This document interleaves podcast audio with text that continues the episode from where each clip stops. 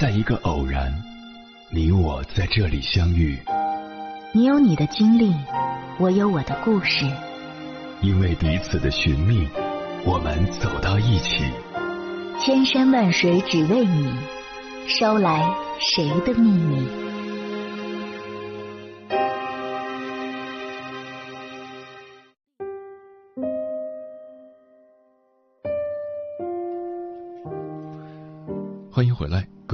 夜行者，这里是正在直播的中国交通广播心灵夜话栏目《千山万水只为你》，深夜不孤单，我是迎波，我要以黑夜为翅膀，带你在电波中自在飞翔。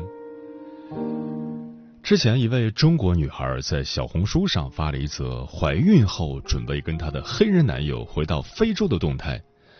海关的善意提醒被他理解成了有趣的玩笑。翻看评论区，不管路人怎么劝他，他基本不予理会。于是渐渐的，我觉得若他真有不测，也只能说是咎由自取。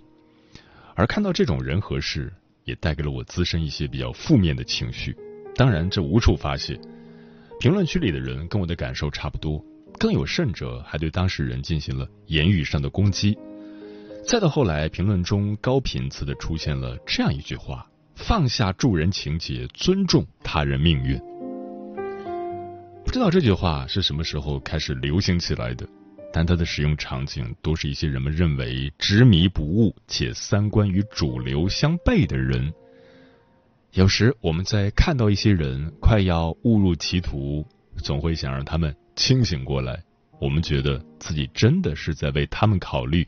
并指了一条明路，而实际上，这些所谓执迷不悟的人，往往不需要这些建议，他们会对大家的劝告非常抵触，予以反驳，甚至讽刺谩骂，反将出言的劝阻者气得一塌糊涂。于是，我不禁思考：个体自由的合法界限在哪里？去劝告他人，又是出于何种目的？助人情节，我们究竟该不该放下？先来说自由的界限。约翰斯图亚特·穆勒在《论自由》一书的引言部分便阐述了个人自由的界限：人类只有出于自卫这一目的，才能去干涉他人的行动自由。任何一个人，唯一应对社会负责的是涉及他人的那一部分行为。对于只涉及自己的部分，个人依法具有绝对的自主权。现代文明社会，人们越来越支持各种展现个性自由的方式。我们每一个人都在享有个人自由，追求幸福最大化的同时，也就实现了最大多数人幸福的最大化。对于已经具备为自己的行为承担后果能力的成年人，就像那位远嫁非洲的中国女孩，她的行为只会影响到她自身的利益。或许这时尊重他的个人选择，不去随意触犯他的个人自由边界，不失为一种对他本人乃至社会自由权利的尊重。但有时候，如果一个人出现了明显的判断力缺失，而旁人全部事不关己，任由此人走入深渊，也不见得就是一种合适的做法。毕竟，社会需要人文关怀。在这种情况下，我们对他人进行规劝的目的，也是一个值得探讨的问题。一般来说，规劝者有两种目的：第一是助人，为了避免对方受到伤害。在这位女孩嫁到非洲之前，确实有过不好的先例，那么人们再看到她的情况，便会不由得担心她以后的人身安全是否能有保障。尽管在某些情况下，人们可以提出适当的规劝和建议，但这并不等于可以随意干涉他人的自由。最终做出决定的仍应是被规劝者本人。如穆勒所言。他不听忠告与提醒，而有可能犯下的错误，远不如允许替他人自以为是的约束此人去做对他有利之事所带来的弊病那么严重。同时，对他人进行劝阻，有时很可能是不必要的。就像那个嫁去非洲的女孩，她现在在西非正常生活，没有出现大家所担心的情况，并且当时事件所引发的关注度也成为了他后续做广告的重要流量。第二是为己，放下助人情节，尊重他人命运这句话，可以是好心劝阻后反被当事人攻击所进行的自我规劝。但自体关系心理学研究发现，部分人会抱有一种拯救者心态，劝告他人是一种很好的帮助自己完成升华的防御机制的方式。这时候，放下助人情节，尊重他人命运这句话，往往会带有羞辱和讽刺当事人的成分，是规劝者试图满足自己的发表欲和控制欲未遂的泄愤。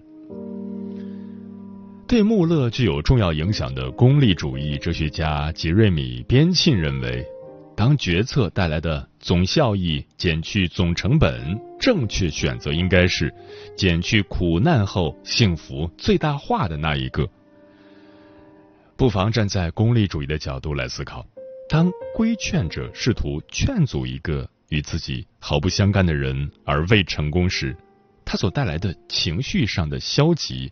最多只能用一句“放下助人情节，尊重他人命运”来进行一点宣泄。规劝者的劝阻需要付出自己的时间和精力，也就是总成本，但总收益是零或者是负，这意味着规劝别人是不明智的。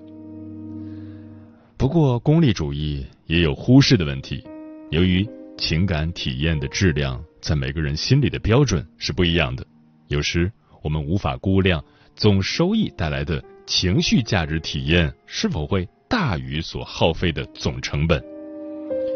但总之，我们帮助他人的目的究竟是为了满足自己的控制欲，还是真的为了他人着想，是每个人在决定是否放下助人情节时首先需要考虑的问题。接下来，千山万水只为你，跟朋友们分享的文章选自 Know Yourself，名字叫《值得被帮助的人都有这四个特点》。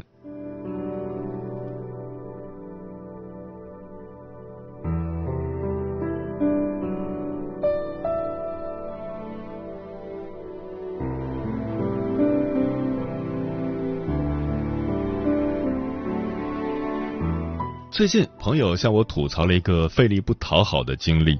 他表弟今年大四，毕业后就回老家，进入了待业状态。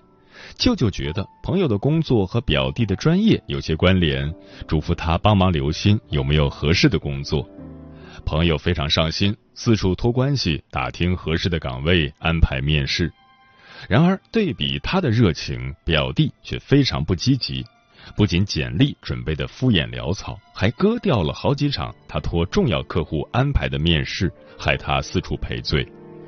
他一边和别人道歉，一边催表弟对自己的事情上点心，结果没想到表弟连他的电话都不接了。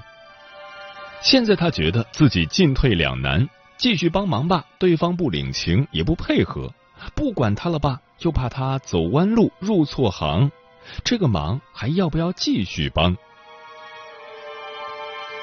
听完朋友的经历，同情之余，我脑海中浮现出十二个大字：放下助人情节，尊重他人命运。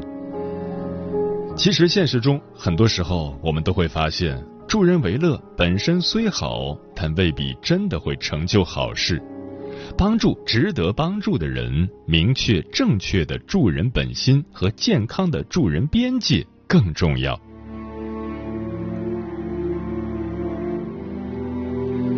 值得帮助的人是那些准备好接受帮助的人。准备好接受帮助的人通常具备以下特征：一、明确自己的需求，并会主动寻求支持或建议。当对方认为自己遇到难题，需要改善现状，并向我们发起求助，才意味着他需要或想要我们的帮助。这种情况下，对方自己有着充分的想要改变的积极意愿，也会开放的听取我们的意见，这让我们的帮助能起到作用，促成双方认可的积极结果。如果一个人意识不到自己的问题困境，不想做出改变，他人提供的帮助就会成为费力不讨好的无用功。二，有自主行动的意识，不会完全依赖你。在帮助对方时，我们应该自始至终坚持一个原则：对方是自己事情的第一责任人。遵循这个原则，既是对自己情绪利益的保护，也是对对方主观能动性的保护，避免对方成为甩手掌柜。有自主性的求助者对他人的帮助有合理的期望，不会提出过度或超出他人能力范围的要求。因为权责分明，他们也会更主动的准备好事情推进过程中需要消耗的资源。包括时间、金钱等等，不会因为要付出代价而抱怨、停止行动。当事情进展的不顺利，他们也不会把错误归咎于提供帮助的人，让对方承担负面的连带责任与心理压力。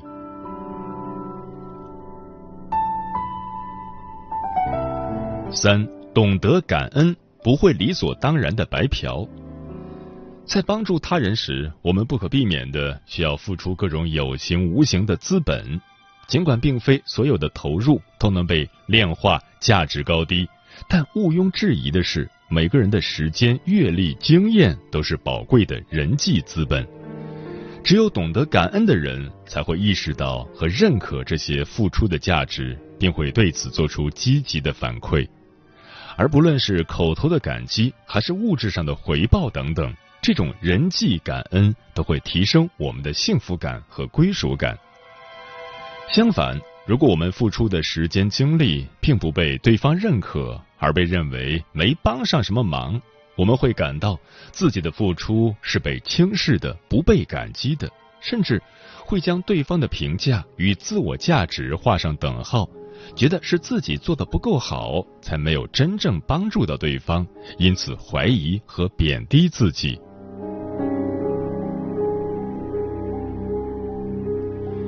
四、尊重边界，不会强迫或操控你提供帮助。帮助他人的前提是自己有余力、有心理能量。尊重边界的求助者会关心我们的状态是否能够提供帮助，也能平静的接受别人暂时不能施以援手的事实，转而寻找其他方案。任何人都不是唯一能帮忙的人。这也是求助者能够为自己负责的表现。而当我们感觉自己总是没有选择，而是迫不得已提供帮助，就要当心对方是不是在利用自己的善意、心软实施操控。比如，他经常制造紧急情况，让人觉得自己必须立即帮助他，没有拒绝的余地；还可能利用情绪操控，比如哭泣、发脾气。或威胁，让人感到内疚或产生责任感，甚至会对人进行批评和贬低，让对方觉得自己不够好，需要通过帮助他来证明自己的价值。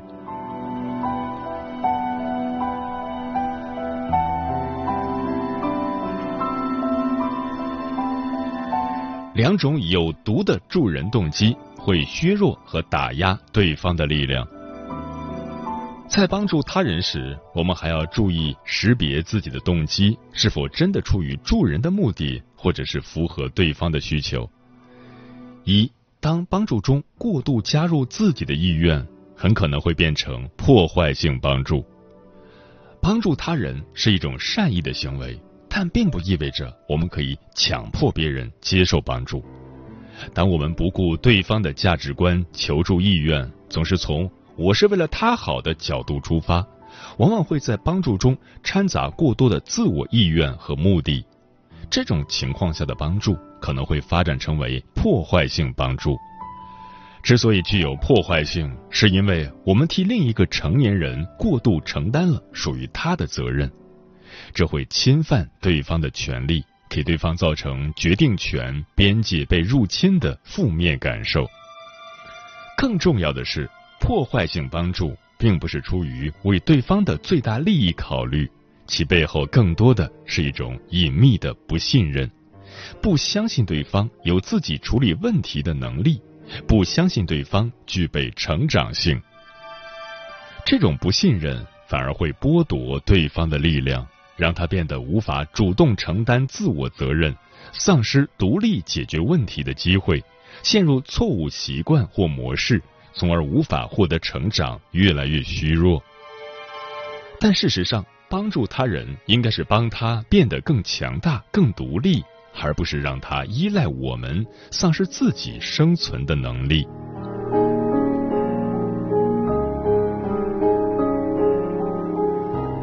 二，当帮助别人是为了证明自己更高明，其实是另一种人格打压。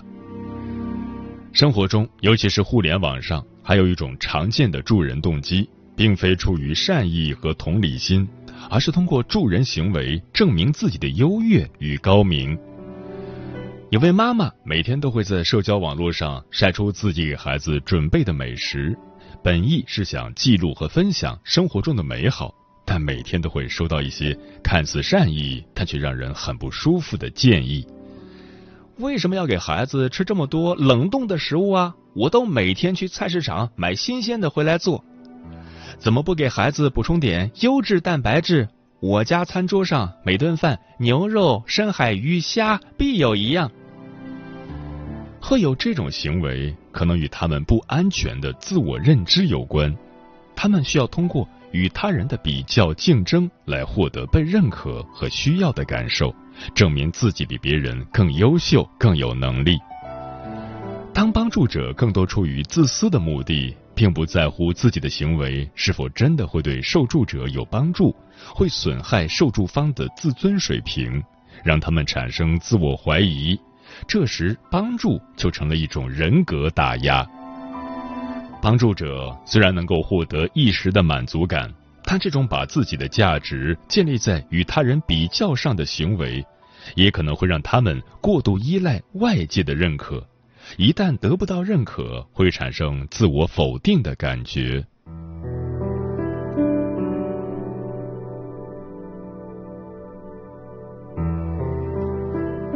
在破坏性帮助中，帮助者会成为受害者、迫害者。破坏性帮助不仅不符合受助方的长远利益，也对帮助者有着负面的影响。在破坏性帮助中，许多帮助者会感到沮丧、怨恨或被人利用，因为一些帮助者可能过度自我牺牲，他们不顾自己的健康和利益，为受助者提供无限制的帮助，忽视了自己的情绪与需求。另一方面，当帮助没有收到预期的结果，可能会导致他们转向一种新的心态。我付出了时间和精力，想让对方的情况变得更好，但他不仅不感激我的帮助，还采用逃避、冷处理的方式与我拉开距离，有时甚至对我生气。现在我是受害者，我感到愤怒。帮助方的愤怒。可能引发被动攻击或爆发批评，放弃关系中拯救者和受害者的角色，成为了迫害者。会陷入这样的困境，可能是因为帮助方从一开始就忽略了一个事实：对方从未要求别人来帮助他们。当外界直接假设他们需要帮助，这向他们传达了一个信息，即他们没有能力对自己负责。没有人愿意感到自己的不足或无助，这样的帮助行为也会导致受助者的怨恨。因此，在帮助他人时，如果发现自己处于破坏性帮助的局面中，应该及时采取措施，重新评估帮助的方式和程度，以避免成为受害者或迫害者。要做到这点，就需要我们设立明确的边界。确保双方的利益和心理健康都得到保护。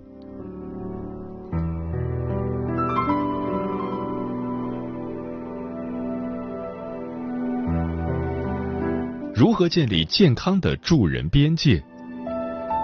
主动的去帮助朋友和家人固然是件好事，在能力范围内的助人行为对我们的人际关系和心理健康有益。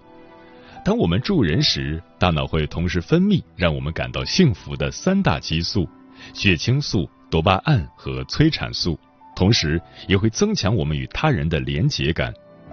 但只有当我们学会保持平衡，在满足自己需求和建立适当边界的基础上助人，才能更好的帮助他人，并在关系中建立健康的互动。在这里提供四点建议：一。在自己的能力范围内伸出援手。建立边界的第一步是要有清晰的自我认知，了解自己的能力、资源和限制，认清自己可以提供帮助的范围，确保自己在力所能及的范围内行动，切忌承诺超出自己能力范围的帮助。同时，当对方提出超过自己能力的要求，要学会说不，不要逞强。二、明确对方的需求与自己的期待是否统一，在表明自己愿意帮助他人的同时，也要询问和倾听对方真正的需求和期望。比如，在这段关系中，仅仅是陪伴和倾听就足以帮助对方了，还是需要更进一步的提供具体的帮助？在和对方沟通后，明确对方希望我们在什么环节和什么时候给予帮助，给予什么性质的帮助，向对方坦诚的表达自己能够和愿意帮助的程度。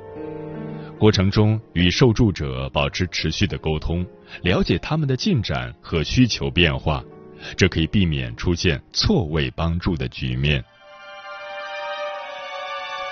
三、觉察自己的情绪和感受。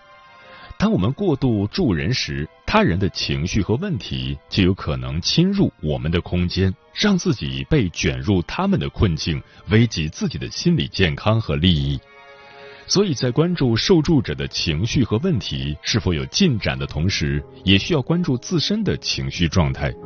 在感到不适时，应立即与对方进行沟通，比如：“我最近感觉有点累。”在这件事上有点力不从心，最近我也有些事情需要处理，暂时不能帮你了。总之，当感觉我们自己已经无法继续提供帮助时，应及时暂停助人行为，调整自己的情绪和状态。四、设立时间限制，不让帮助成为无尽的任务。首先，梳理清楚自己手头重要事务的优先级，设置和分配出合理的时间，主动把握帮助对方的节奏，确保不会过度牺牲自己的时间，影响自己的正常生活。还要与对方约定时间限制，让对方知道我们能花多少时间提供帮助。这样做可以避免让帮助成为无尽的任务。给自己带来太大的压力，超过自己的承受上限。毕竟，只有在保证自己的时间和精力之下，才能更好的帮助他人。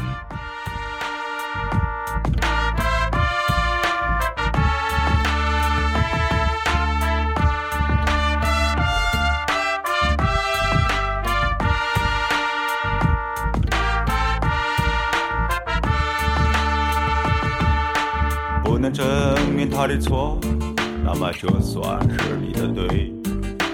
关于异性的问题，朋友啊，你自成一套。笑意味着老土，吃下了一片应当面包。关于钱财的问题，朋友啊，你多了一套。朋友啊，朋友，如果说爱你有点轻，说不爱你有点重。什么时候把钱我的钱还了？不要说你什么时候欠过我的钱了，给我个面子，我什么时候不让你尊敬我？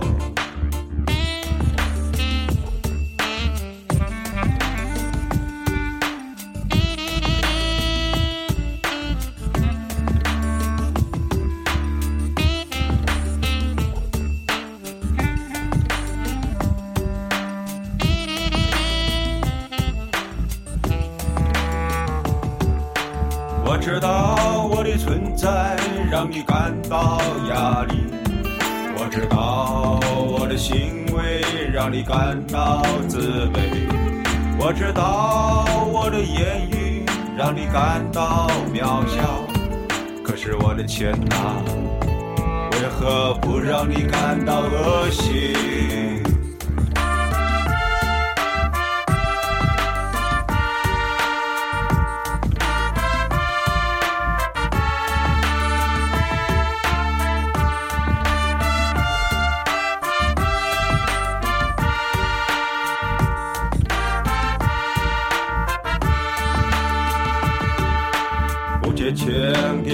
友，就会失去朋友，失去钱；借钱给朋友，又会失去钱，失去朋友。不借钱给朋友，就会失去朋友，失去钱；借钱给朋友，又会失去钱，失去朋友。我知道我的存在让你感到压力。我知道我的行为让你感到自卑，我知道我的言语让你感到渺小，可是我的钱啊，为何不让你感到恶心？